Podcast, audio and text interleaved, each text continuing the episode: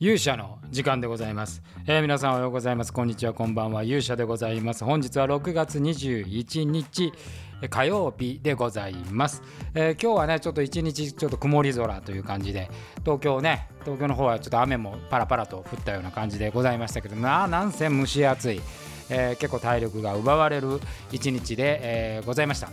えー、で今日はですね、まあ、勇者の時間何の話をしようかなと、まあ、最近ね毎日やってるんで毎日ネタを考えるんですけどもなかなか思い浮かびませんで、えー、ここのとこ数日はねずっと執筆がメインなんでねあまりこう新しいことが起こっていないんで、えーまあ、昨日ちょっと話をしたね、あのー、那須川天心選手 VS 武尊選手の話なんかもしようかなと思いましたけども YouTube なんか見ても話題がもうこの件はもう溢れきってるんでね、まあ、わざわざ、あのー、大したね知見もない私がしゃべる必要もなかろうかと思いながらですね、えー、今日実はまあ話をしようと思うのは野球のお話をねちょっとしようかなというふうに思っております。今日私が応援するですねロッテマリーンズはえー、連勝がストップしてしまいまして、まあ、あわやノーヒットノーランを食らいかけると。そしてまたまたも小島が勝てないというね。1勝した後またも無援護ということで、えー、ファンの皆さんツイッターで荒れに荒れておりましたけれども、えー、この野球というね我々私ぐらいの年齢になるとねまあ、大体の人はサッカーよりも野球と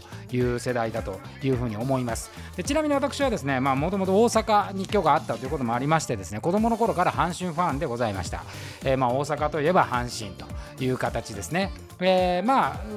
私が高校の頃にですね阪神タイガースは日本一になりましてあの掛布岡田バースの3連続バックスクリーンホームランみたいなねもう超ダイナマイト打線という時に、まあ、優勝というものをね日本一っていうのも味わいましてまあ高校生ですから結構多感な時期でございますよ。でそこからも阪神は暗黒時代泥沼の暗黒時代になっていくわけですけれども、えー、私がそのサラリーマンを終えてねえ、起業をして、え、そして、まあ、その束の間また吉本興業に入ったりする中でですねこの阪神の暗黒時代というのが続いておりましてまあこれはですねもう凄まじい暗黒時代でございました。え、当時は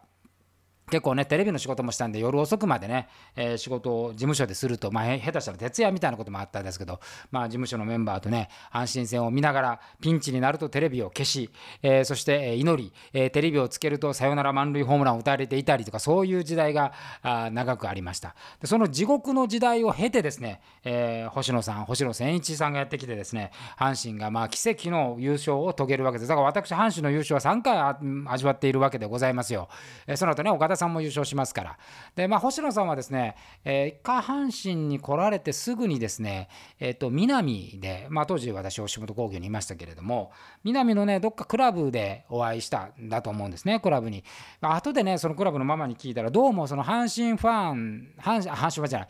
阪神の選手が、行きつけにしている店を一軒一軒どうも回ってったらしいですね。で一軒一軒にこうボトルを入れていってってたらしいんですよ。でボトルねやっぱ星野さんが来てボトル入れてるとその店に星野さんが来るっていうことだから、えー、南の町から一斉に阪神の選手が消えるというね素晴らしいあの効果がある。まあ、でもその時にちょっとねお見かけした星野さんは非常に礼儀正しくてですね今の平田二軍監督が近くに広報でねいらっしゃいましたけどもこれあの明治大学の先輩後輩ですから、えー、もう平田さんに至ってはね椅子に座らずもうずっと後ろに立ってらっしゃって、えー、お酒もねそんなに飲まれずにもう非常に礼儀正しくですね、えー、まあ寄ってるお客さんにもですね、え嫌な顔一つせず、え対応されていたことを思い出します。まあ、あの特にねあのそこからこう交流も何もなかったんで、まあ、単純に私はあの阪神ファンとしてその後星野さんが優勝してこう阪神に胸を熱くするというような形で、えー、ございました。でだじゃあそのまあ、めちゃめちゃ阪神ファンだと私がですねなぜロッテファンになったかというと、まあ、そもそもですねその星野さんの後に、まあ、岡田さんが監督になるわけですけれども私はその岡田さんがね、まあ、別に恨みは何でもないですよ恨みとか何もないんですが岡田さんがあんま好きじゃなかったんですね。でなんか星野さんがあまりに鮮烈だったこともあってなんかその岡田阪神も強かったんですけどなんかなんていうんですかねまあこう星野さんのカリスマがない阪神タイガースに急にこう魅力をねなんか魔法が解けたように感じなくなったわけでございますね。でそこにさっそうと現れたのがボビー・バレンタインですよ。ボビーはねあの2度目のまあ政権だったわけでございますけれども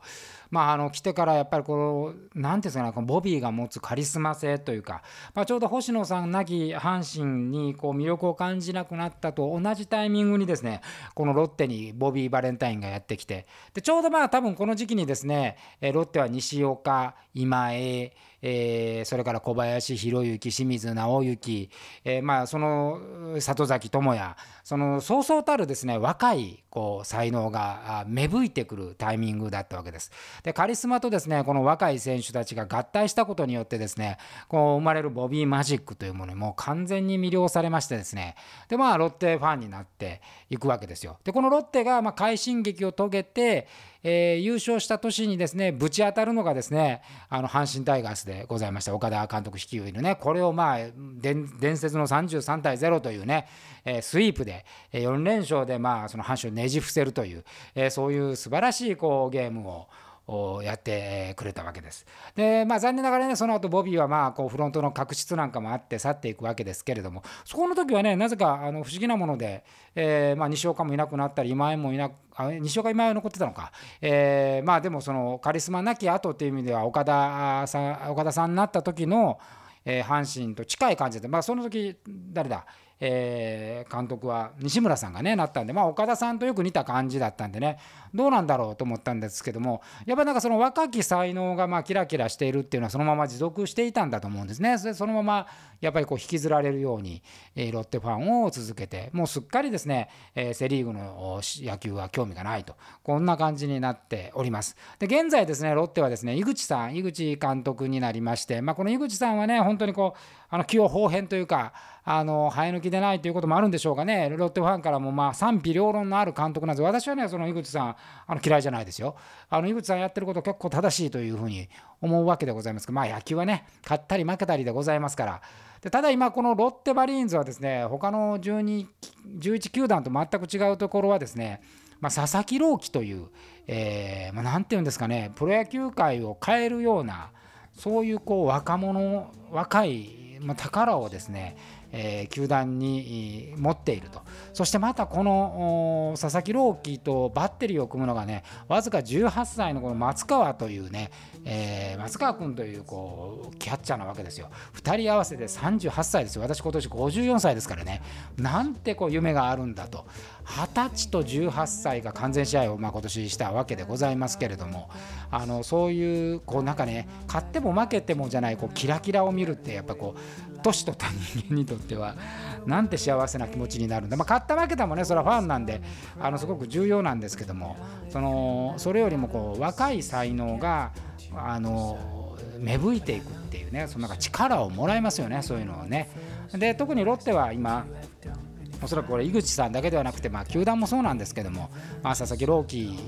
松川に関してはですね松川君に関してはですねやっぱりそのしっかり育てようと怪我をしたり途中で挫折したりするようなことがないように、まあ、育てていこうというね非常にその意思を感じてまして、まあ、これがなんかこうね、えー、いろいろ言う人もいるんですけど私は正しいんじゃないかなというふうにやっぱりね若い才能っていうのは潰しちゃだめだと思いますね。特に今若者が減ってきている世の中なんですよ。日本はね若い人たちが減ってきている時代になってきますからこういう若い人たちをですねやっぱり若い才能をですねやっぱ社会が守るっていうのはね大人が守るっていうのはすごくね大事なことかなというふうに思います。まあ、一方ですねあのロッテには他にもですね素晴らしい選手がいるわけですよ藤原恭太とかね、えー、平沢とか安田とかあもう本当にこういずれこの中心メンバーで見てみたいっていう才能があるんでねこの才能まあなんとかね、まあ、この藤原、平沢、安田についてはね、まあ、ちょっと伸び悩んでるなっていう感じがするんで、えー、これはぜひね井口さんに育て上げてほしいというふうに思います。まあとはいえね、まあ、今年はもう本当みんな打ててないですからね、まあ、ロッテが打てない打てないと今日ももうあのファンを発狂してましたけども、えー、まだ心配するんだとみんな打ててないんだからとは思うんですけど、えー、まあ貧打線であることは変わりないんでねこのぜひ藤原平沢安田頑張っていただきたいというふうに思います。います。えー、今日はね、まあな、なんか何を話そうかなと思ってふと野球のことを思い出してね、まあ、なぜこれを思い出したかと今日ちょっといろんなことがあってちょっと事務所によってねもう長年の相棒と相方とねちょっと話をしたんで、えー、ちょっと昔をねまあ年を取るとね昔話するんですよ。あのじじいが集まるとね、えー、そんな話をしてる時にふと阪神ファンの、えー、阪神が好きだったなってことを思い出して、えー、ちょっとよもやま話になってしまいましたがそんな話をさせていただきました。明日はですね、